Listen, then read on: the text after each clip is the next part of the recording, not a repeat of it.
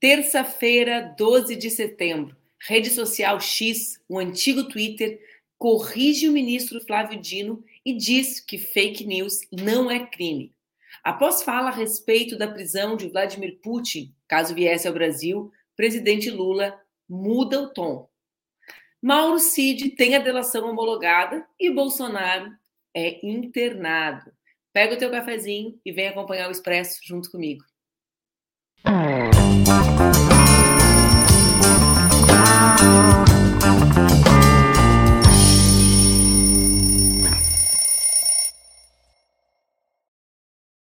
Bom dia, bom dia, bom dia. Terça-feira, 12 de setembro, está começando mais um Expresso com a Manu, o meu programa diário de notícias que acontece aqui nas redes do Opera Mundi, com transmissão simultânea nas redes Ninja. O Expresso, como tu já sabe, acontece entre segunda e sexta-feira, às 7h30 da manhã.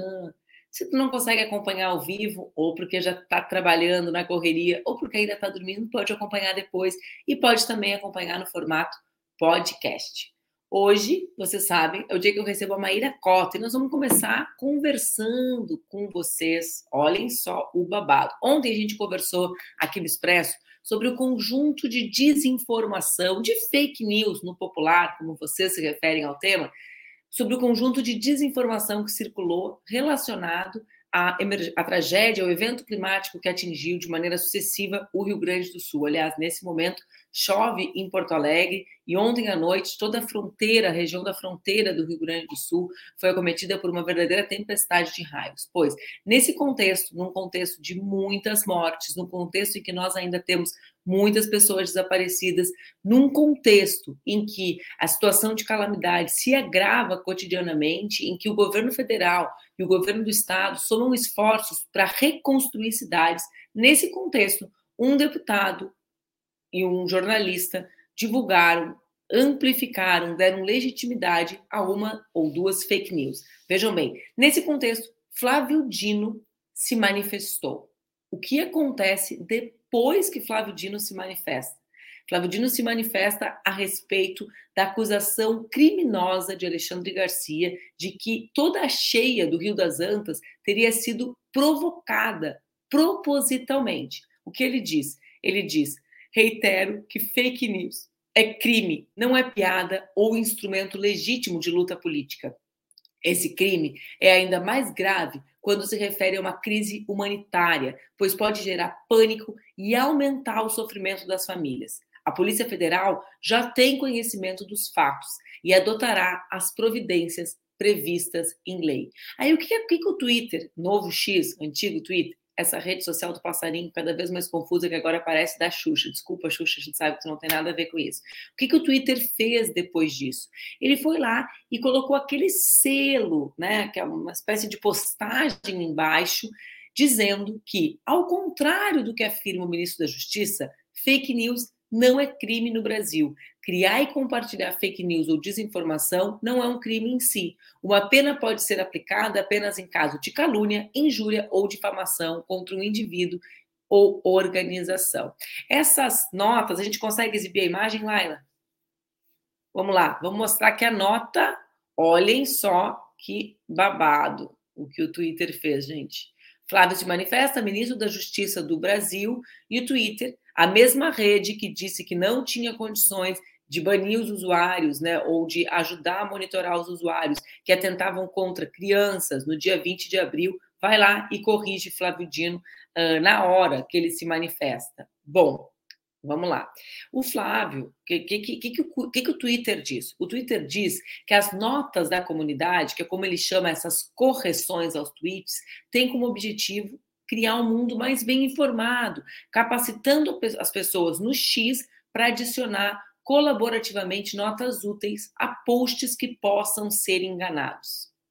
Flávio anunciou, Flávio, o ministro Flávio Dino anunciou que acionou a PF contra a declaração da médica veterinária lá do Rio Grande do Sul. A gente passou isso ontem aqui sobre o tema da ajuda do governo federal às vítimas do Rio Grande do Sul. Bom, esse caso do, do X, do Twitter, ele traz diversas reflexões para a gente, gente. Primeiro, né, não existe a tipificação penal, tipo penal, fake news, mas existe né? Uma grande jurisprudência, a Maíra advogada, ela vai falar mais direitinho sobre isso depois com a gente. Mas existe muito acúmulo no Brasil sobre os impactos da desinformação. Vejam, o Brasil é um dos países que tem a sua Suprema Corte numa, num verdadeiro operativo contra um conjunto de pessoas que, a partir do uso da desinformação, da mobilização de agentes sociais com desinformação, construíram uma tentativa de golpe de Estado em 8 de janeiro. Essa plataforma jamais se manifesta sobre um conjunto de violências que são cometidas nas suas redes. Percebem isso? Olhem, olhem a forma como o Twitter, em qual momento ele decide se manifestar. É, o Twitter não se manifesta quando o Gustavo Gayer divulga né, nas suas redes fake news. Vejam bem, ele vai lá e diz que o Lula não está não tá chegando chegar donativo. Ele não se manifesta quando Alexandre Garcia insinua que a cheia, que já deixou mais de quatro dezenas de vítimas no Rio Grande do Sul, que ele não se manifesta quando, quando o Alexandre Garcia diz que essa, que essa enchente, né, que essa cheia foi provocada propositalmente, mas ele se manifesta quando há o esforço para punir as pessoas que estão agravando a, a, a, crise humanitária que o Rio Grande do Sul vive. E mais do que isso, nesse caso dessa manifestação, dessa nota, ele é, é, rompe uma barreira qual é a barreira? Ele se mete na disputa política do Brasil. Porque quando o ministro da Justiça do Brasil se manifesta sobre esse tema, ele está provocando um conjunto de reações na polícia, como ele diz, mas também de ordem política. Ele é o ministro da Justiça, né? ele ocupa um cargo político no Brasil. Então, ele está dando um passo à frente, dizendo: olha, o Brasil fará um esforço enquanto Estado, enquanto governo, para enfrentar o volume de desinformação que circula e que tem trazido consequências, nesse caso, mais dramáticas, porque é uma, uma questão humanitária. O Twitter toma um lado. Ele toma um lado de quem propaga desinformação. Então, aqui, acho que esse é um exemplo uh, muito claro da necessidade de nós regularmos as plataformas. Por quê? Porque de algum lugar saiu a ordem, né? Para que, nesse caso, essa empresa, que tem milhares de brasileiros associados, porque nós nos associamos a essa empresa, embora não recebamos dividendos, quando passamos a produzir conteúdo gratuitamente para elas, né? Nós somos só, nós somos um tipo de sócio das empresas, das plataformas, um sócio que produz um trabalhador. Entendeu a piada? Nós somos os trabalhadores que não recebem nada para trabalhar. Então, nós estamos ali, trabalhamos, recebemos as informações e nós não sabemos em qual espaço essa decisão uh, é, é tomada. Né? Em qual espaço isso é tomado? Por quê? Com qual razão? Como eles corrigem o ministro da Justiça e jamais corrigiram uh, o Gustavo Gaia quando ele diz que o Lula fez isso, ou o Alexandre Garcia quando ele diz que, que, que uh, a comporta foi aberta propositalmente, que a cheia é proposital. Então percebam aqui, o Twitter toma um lado. O lado não é debater se criminalmente há tipificação penal de fake news. O lado é o lado de fragilizar as posições que enfrentam desinformação. Por quê? Porque a desinformação e o ódio são o combustível do dinheiro, né? São a máquina que move a arrecadação de empresas como o Twitter. Então é importante que a gente saiba, mesmo que signifique, quando eles façam isso, que eles violam, né, que eles uh, enfrentam uma, uh, e adentram o terreno do debate sobre a soberania do nosso país. É muito grave o que aconteceu ontem, né? Pode parecer só um símbolo dessa, uh, dessas, uma bobagem dessas plataformas, mas não é. Né? O Twitter que nunca faz isso, que nunca se manifestou, que nunca tirou do ar fotos de crianças, vai lá e se mete na disputa em torno do, do que é fake news, do que é desinformação e dos impactos sobre a produção e distribuição de desinformação no nosso país. Eu fiquei muito impressionada, achei assim bastante grave o que aconteceu na noite de ontem e que a gente transforme, né, pense nisso como um momento de reflexão sobre o PL das fake news. Bom, gente, tirando isso, temos uma novidade muito velha. Vocês sabem que uh, o Mauro Cid teve a sua delação homologada, a gente já conversou com isso, já conversou sobre isso, ele já saiu, já está circulando lá para o Brasil. Ontem disse que está tudo bem, obrigada, deve estar tá morrendo de medo, porque tem bastante gente que briga com milícia e, e depois tem consequências mais dramáticas. Mas ontem a PF concluiu o pedido de cooperação internacional com os Estados Unidos. A documentação vai chegar já já no Ministério da Justiça brasileiro está recheada de indícios de crimes relacionados às contas bancárias de Mauro Cid, Lorena Cid, Bolsonaro e outros. Como o tic-tac, o bate forte, o tambor, o tic-tac do Bolsonaro é esse agora, né? Não é mais um tic-tac de relógio, é o tambor do carnaval.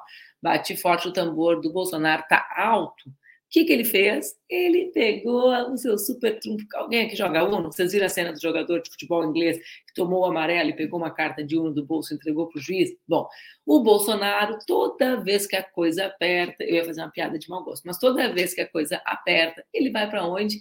Vai hospitalizado. E ontem, mais uma vez, ele foi internado em São Paulo para tratar de distúrbios digestivos. A gente sabe, né, a partir das informações da Polícia Federal, que agora inicia uma nova fase depois da delação do Mauro Cid, que é a fase de checagem de indícios e de provas que foram fornecidas para ele. Bom, na segunda, ontem, Alexandre de Moraes negou acesso ao depoimento de Mauro Cid para a defesa de Bolsonaro. E esse acesso foi negado justamente em função do acordo de delação celebrado entre o Cid e a PF. É comum que os depoimentos prestados em acordo de delação fiquem em sigilo até que as revelações sejam verificadas pela polícia ou até que o inquérito seja concluído. No sábado, Moraes havia liberado a defesa do acesso aos depoimentos prestados por Mauro Lorena Cid, Osmar Crivellati e o ACEF. Ontem também a gente conversou aqui no Expresso sobre as declarações de Lula relacionadas à prisão ou não prisão de Putin em território brasileiro. Ontem, Lula deu uma mudada, né, uma ajeitada no tom do discurso. Quando ele falou ao canal indiano uh, First Post ele disse, né, a gente comentou isso aqui ontem, que viria, que o Putin podia vir para a reunião do G20, que no Brasil ele não seria preso. Mas ontem ele disse que essa decisão não cabe ao governo, que cabe à justiça. E ele também lançou um debate sobre a participação do Brasil no Tribunal Penal Internacional, falando que Estados Unidos, Índia, China e Rússia não são signatárias desse acordo. Né? E aí ele questiona, bom, por que, que o Brasil faz parte desse, desse acordo que outras nações não fazem? E esse é um debate importante para conversar sobre isso e outros temas comigo. Eu quero convidar Maíra Cota. Maíra está por aí? Oi, Maíra. Bom dia, Maíra. Bom dia. Bom dia. Bom estar aqui com você. É, os, tá. cães, os, cães também vieram participar. Os cães. Né? os dois. E aí, Maíra, está bem? Tô bem, tô bem. Preocupada também, né? Achei, concordo com você, que essa declaração do Twitter ontem não é algo banal, né? Não é algo simples, é uma sinalização muito preocupante. É, acho que a gente aprendeu muito nas eleições, né, sobre a, a, os perigos de se espalhar fake news, inclusive você é uma das pessoas que mais é, não só entende tecnicamente do assunto, porque estuda o tema, mas sabe muito bem na pele, né, o impacto das fake news um, para quem, para figuras políticas, especialmente figuras políticas proeminentes, especialmente mulheres, né. É, e assim, o, o, a, espalhar fake news durante as eleições foi bastante regulado, a gente já tem hoje no Código Eleitoral, mas a gente ainda está com esse problema da desinformação como uma estratégia é, de mobilização, uma estratégia de lucro, né? Acho que é importante falar isso. Assim, a, a responsabilidade das plataformas, é, apesar das plataformas se apresentarem como as novas ágoras, como os espaços de debate democrático, como, como se elas não tivessem responsabilidade sobre o que é falado ali, elas lucram muito com todo o conteúdo que é produzido. Né? Então, a gente, elas precisam ser reguladas como uma empresa. Né? Elas Exatamente. não são ONGs, elas não são fundações, elas não têm, elas são muito lucrativas. Não são organizações filantrópicas. Não são organizações filantrópicas, não são institutos uh, de produção de pensamento, elas lucram muito. Né? A gente vê cada vez mais é, o YouTube, por exemplo, monetizando canais de misoginia, que se retroalimentam, que são canais basicamente para disseminar informações, ataques às mulheres. Né? E isso acaba sustentando um, uma rede muito lucrativa para eles. Né? Outro dia, é, quando você falava, eu lembrei que já várias pessoas têm me procurado sobre o documentário do Brasil Paralelo a respeito da Maria da Penha. Né? Então, assim, dentro do Brasil Paralelo tem um documentário que basicamente conta uma história de cabo a rabo mentirosa sobre a Maria da Penha, a mulher Maria da Penha, a legislação Maria da Penha, e circula por aí e alimenta uma rede de ódio. E assim, quando as pessoas vêm me perguntar, não tem nada que a gente possa fazer, o que a gente pode fazer para tirar isso de circulação? Né? Veja, se é, até nos Estados Unidos, né, que é esse o lugar onde a, liberdade do discurso é esse valor é, intocável, né, a ponto de é, ser possível é, defender nazistas uh, e, e, a liberdade do seu discurso, um documentário que negasse a, a, ocorrência do Holocausto, por exemplo, seria tirado de circulação. Né? A gente tem uma responsabilidade. Se, se o modelo de negócios da empresa é produção de conteúdo, esse, isso precisa ser regulado. Né? Se uma empresa, se o modelo de negócio de uma empresa é fazer suco de laranja, esse suco de laranja ele vai ser regulado, ele vai ser fiscalizado, ele vai ser, se vier alguma coisa estragada, vai ser responsabilidade da empresa.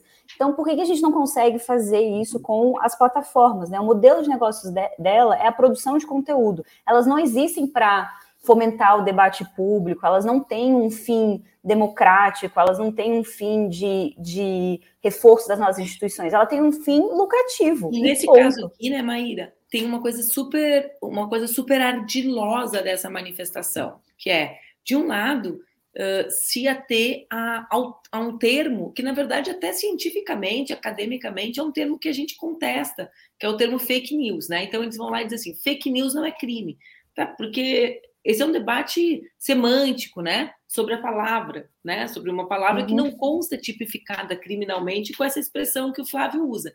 E eles pegam essa questão, que é uma absoluta bobagem, para uma interferência direta numa disputa de natureza política do Brasil com relação a um episódio que é o mais dramático. Vê bem, não é uma disputa sobre, o te sobre um tema, digamos assim, uh, de, de natureza política mais controversa. É um tema de desinformação com relação a uma tragédia que fez com que dezenas de pessoas perdessem a vida, que milhares de pessoas perdessem tudo. Então, eles entram num, num momento em que o governo, pela primeira vez, reage imediatamente quando isso circula. Então, aqui, para mim, tem várias camadas, né? Porque existe essa questão das, das, das, empresas, como é o Twitter, né? Que quer ficar com a cara da Xuxa, mas não vai conseguir, né? Fica ali, cada vez que eu abro aquele X, eu, me mete a minha infância, assim, a, a, a versão Xuxa nova. Mas cada vez que o, tudo bem, tem o um debate sobre como eles monetizam o ódio, e esse é um debate previsto no PL das fake news, né?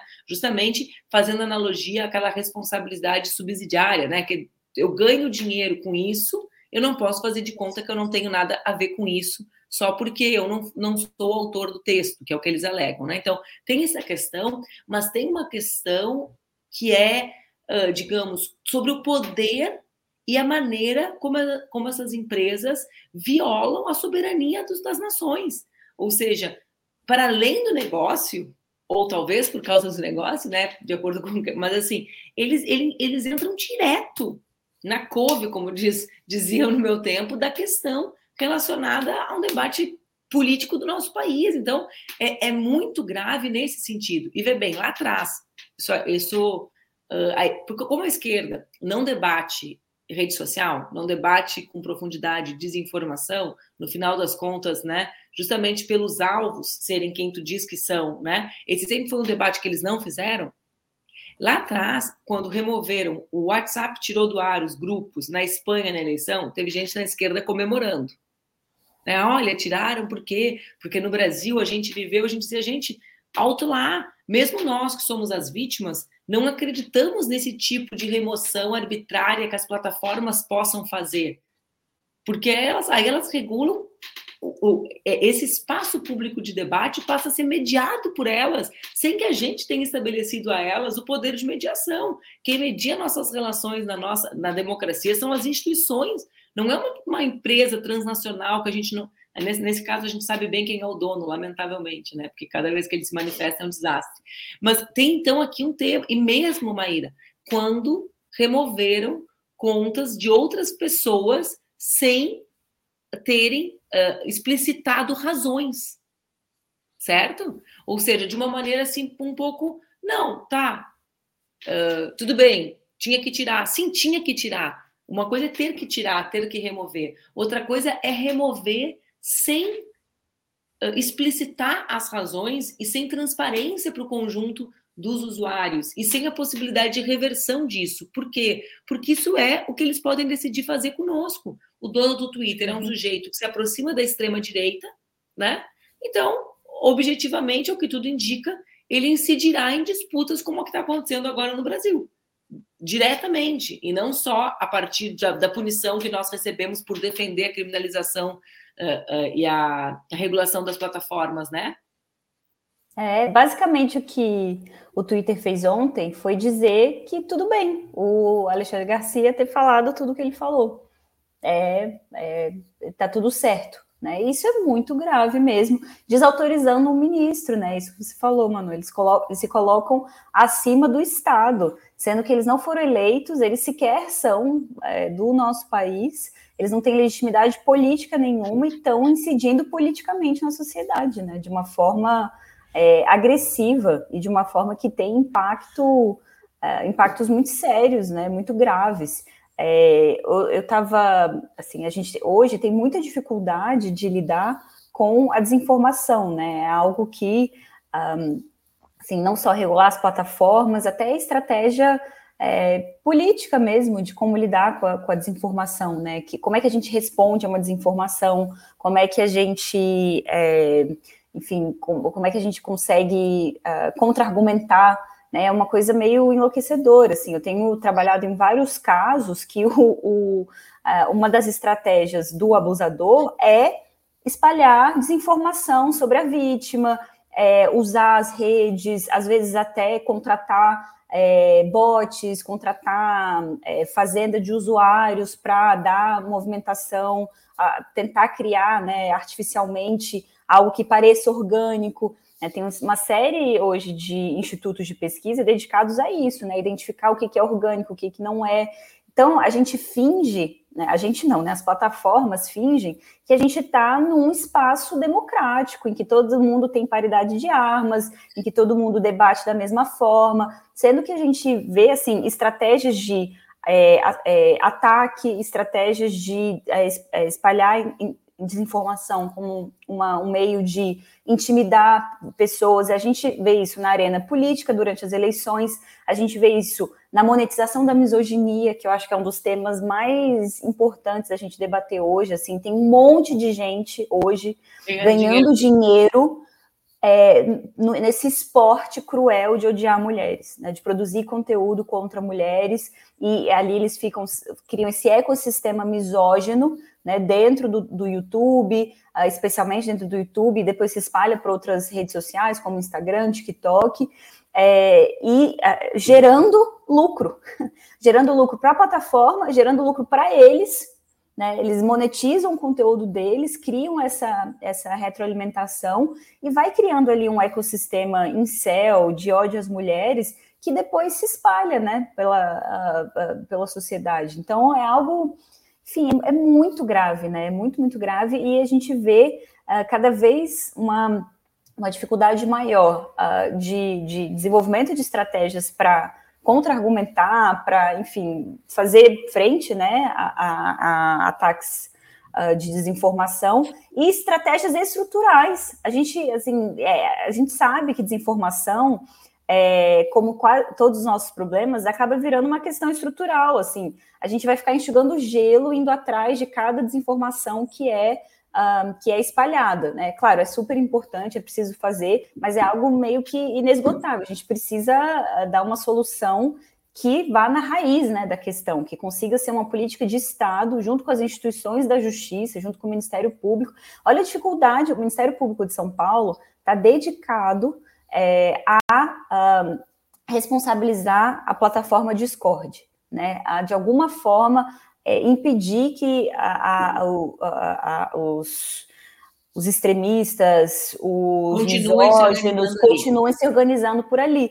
E, e assim, é uma força-tarefa, é uma instituição é, bem equipada, bem estruturada, e ainda assim está tendo muito com grana, né? Um estado rico, e mesmo assim está tendo muita dificuldade de fazer isso, mas assim, muita dificuldade, encontrando é, resistência assim, é, institucional, resistência das, uh, é, das, das, empresas né, de, que lucram com a desinformação. Enfim, a gente, se não, se a gente não parar é, e se organizar, né, assim, enquanto Estado, instituições, para desenvolver uma solução estrutural para esse problema, de fato, vai ser cada vez mais fora de controle. Tu estava dizendo, né, lá atrás, sobre a questão da, das estratégias de defesa de clientes. Vejam só, a, a, gente, a gente sempre debate desinformação muito conectado com a política. Por quê, né, Maíra?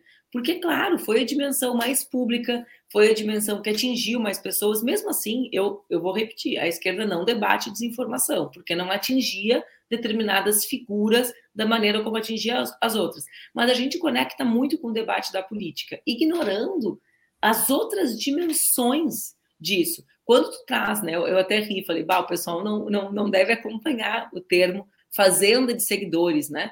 Mas então, assim, quando tu traz as estratégias de defesa de homens, por exemplo, que são acusados de violência sexual, né? E que constrói se somando a essas narrativas que são frequentes de misoginia, que tem relação com a misoginia da política, porque na uhum. verdade a misoginia da política não é sobre a política, é sobre a misoginia, né? É, e aí tu vai, é todo o mesmo ambiente. Esse ambiente fértil agora para esses red pills, ele tem relação com a misoginia que a Dilma sofreu, que eu sofri, por mais pirado que isso possa parecer para vocês. Mas aí com o algoritmo ele foi conhecendo como os brasileiros e brasileiras iam aderindo a isso.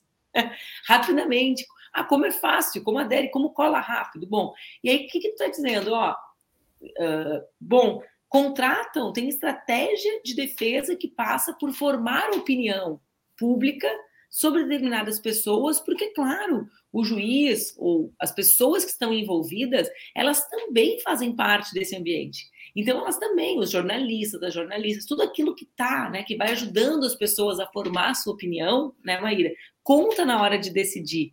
Né? Como é que alguém que foi inocentado pelo público é condenado por um juiz? Então, se eu consigo construir essa inocência no grande tribunal da internet, mesmo que para isso eu monetize, eu compre, eu anuncie, né? Eu tenha seguidores, eu faça com que os bots fiquem comentando, mesmo que seja uma estratégia baseada em coisas que não são orgânicas, eu consigo uma absolvição no tribunal da internet. Isso impacta no poder judiciário, porque é óbvio, né? Que impacta em qualquer um né? Então, Exato. a dimensão do que a gente está falando. Exato. E o que, que, é essa inocência que o abusador supostamente prova com essa estratégia? É o ataque às mulheres. Claro. É a, como você falou, é, é a mesma razão porque fake news é um problema é, de misoginia contra as mulheres na política. Por que, que fake news cola muito mais com mulheres? Por que, que você e Dilma foram as, os principais alvos né, nas eleições?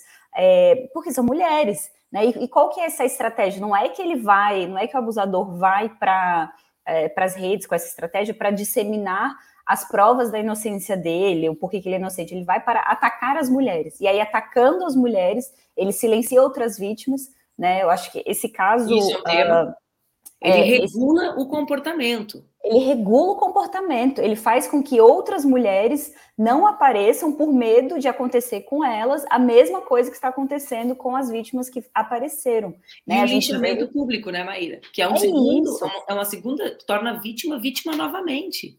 Não, e repetidamente, né? É, é, é aí que está essa a violência psicológica, a perseguição, né? Esses crimes até têm ajudado a gente um pouco a, a limitar a tentar responsabilizar esse tipo de estratégia, ainda de forma muito tímida, ainda de uma forma é, mais assim tangencial, mas é, porque é isso que acontece, né? Pensa, a, a dimensão da, das mulheres que sofrem uh, fake news, ataques misóginos na política, é uma dimensão é, de uma figura pública, né? Não estou dizendo que o sofrimento é menor, não, não é isso.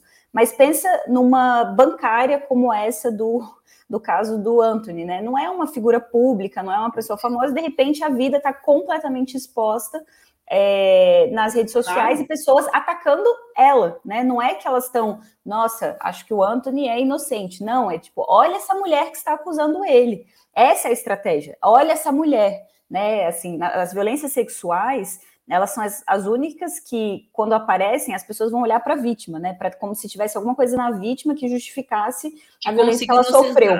É claro. É. E isso é exacerbado numa estratégia de redes sociais. Isso está virando um nicho de mercado. Né? Assim como tem uh, pessoas, é, empresas que prestam esse serviço durante as eleições de espalhar desinformação sobre determinadas candidatas, de criar esse terror psicológico, faz mulheres, inclusive, desistir da política. Hoje tem um, um, um mercado se formando de proteção de abusadores a partir da destruição das mulheres em campanhas de desinformação nas redes sociais. Então, isso é muito grave, né? E aí isso... percebam que nesses casos nunca teve um selinho, né, Maíra? É, exatamente. Nunca teve uma nota corretiva. Por quê? Eu tô, eu tô chamando a atenção disso porque, objetivamente, a gente poderia, e essa é a leitura que muita gente vai fazer, que dá um ar de ingenuidade para a nota, para o comentário do Twitter. Como quem diz assim, tá, como, como alguém me perguntou ontem, mas fake news é crime? A fala é errada? Falei, ó, só o conceito de fake news já nem existe academicamente, nem existe. Isso é um termo popular, né? Agora, não é, é sobre isso, né? É sobre o que, que tem, o que, que eles querem dizer quando eles expressam isso. Então, é, é, algo muito grave, porque eles naturalizaram todo tipo. O Twitter é a plataforma, Maíra, que no 20 de abril, quando todas as mães deixavam os seus filhos nas escolas em pânico, por causa da onda de ataques nas escolas e do conjunto de ameaças de que elas materializariam no 20 de abril, o Twitter foi uma reunião no governo e mandou o governo a merda. No bom e velho português, foi isso que fizeram, que não iam contribuir, que não iam ajudar, né? com, com um país em pânico, com homens se organizando para matar crianças. Eles calaram com base no direito à livre manifestação plena do pensamento, inspirados na Constituição americana, que não regula o Brasil. Os americanos podem gostar muito e achar que essa ideia deve ser a ideia do mundo, isso é um problema deles, né? A gente tem a nossa Constituição de 88, né? Então, vê, vê bem, é uma decisão para mim assim muito clara de ingerência política, né, deles na democracia brasileira. Então, ah, acho que o que aconteceu ontem é muito grave, eu não vi quase nenhuma repercussão sabe? Eu achei, parece bate-boca de boteco, sabe? Ah, o uhum. ministro da Justiça foi corrigido pelo Twitter. Não, é algo muito grave, tem uma dimensão muito séria. E, e, todas essas outras dimensões de negócios que começam a surgir a partir disso que tu trazes, né? Uh, muito, é, é muito louco ver, né, Maíra? Porque parece óbvio, assim, quando a gente pensa, fala, claro, é óbvio que eles iam conseguir ganhar em outra ponta, que não ia ficar só na política, né? Que eles não iam ter toda essa expertise de como destruir pessoas, a partir de uh, anúncios descentralizados, etc., né? E eles iam usar só para um negócio. Se eles podem diversificar o negócio, né, Maíra, com a mesma Exatamente, estratégia. exatamente. Então, é Gente, odiar mulheres é muito lucrativo. É muito lucrativo. É. Para é, publicidade, publicitários, para as plataformas, gera. E, tem, e a gente já falou disso aqui, né, Manu? É, é, é uma força de mobilização política muito grande né, ganha uma aderência muito rapidamente. Então, é, isso também é, é, muito frustrante ver é, é a incapacidade das pessoas, principalmente dos homens na esquerda, de entender isso. Né? Nem que fosse assim, uma, nem que, não precisa nem ser pela gente, não precisa nem ser pelas mulheres, mas pela é, desmobilização das forças da, do extremismo da direita que se reúne, se organiza odiando as mulheres. Né? Nem essa visão é, nossos companheiros conseguem ter. Assim, tudo bem, não acho importante criar um mundo melhor, uma sociedade que seja saudável, que seja segura para as mulheres. Se essa não é sua prioridade, ok. Mas deveria pelo menos ser sua prioridade desmobilizar os, os espaços de organização da política extrema, da política extremista de direita, né? Do, do, do ódio. E isso é ao redor do ódio às mulheres. É assim, é algo que permeia toda toda essa rede mesmo de ataques e de organização, de mobilização e agitação da extrema-direita. É, estava falando, aí o Marcelo colocou aqui, como determina o que é ou não é fake news? Opa, aquela ideia que a extrema-direita divulgou, né, de que existiria um Ministério da Verdade, né? Eles, eles criam rapidamente soluções fantasiosas. Eu indico a gente pode fazer, mas tem uma entrevista muito boa aqui, Marcelo, tu pode acompanhar para tentar entender, né, que é uma entrevista que eu fiz com o Orlando, que é o relator do 2630, que tenta justamente focar naquilo que a gente pode focar, né, Maíra, que é o tema, por exemplo, da monetização, da responsabilidade solidária, do dever de cuidado das plataformas, né? Que é, enfim, que é urgente que a gente consiga pensar todos os dias aqui, invariavelmente, Maíra, a gente acaba em dois assuntos, né? Um na violência contra mulheres, porque é bastante, é bastante impactante, né? O, o nível de ignorância mesmo, de como ignoram essa agenda. Eu vou repetir nós tivemos oito parlamentares ameaçadas de morte, uma com a filha de três anos. Simplesmente eu não ouvi um ai, né, um ai de nenhuma autoridade do nosso país. Né? Isso me dói numa dimensão assim muito profunda, porque é realmente muito revoltante. Vê, a gente está aqui debatendo coisas, né? Calamidade do Rio Grande do Sul, Tribunal Penal Internacional. A gente tem manifestação sobre um conjunto de coisas todos os dias. Oito parlamentares foram ameaçados de morte, organizados por essas redes. Nessas redes, e não houve nada. Então, esse é um tema. Mas o segundo é com relação à regulação da internet, porque as pessoas realmente parecem acreditar que estão vivendo nesse mundo de uma democracia plena. Esse era o sonho lá do início dos anos 2000, do professor Manuel Castells, né? Olha, é um ambiente, é um ambiente que a gente tem voz, é um ambiente que a gente tem voz, mas é que nem dizer que a pessoa que está lá no Congresso gritando sozinha na porta é igual o presidente da casa. entendeu?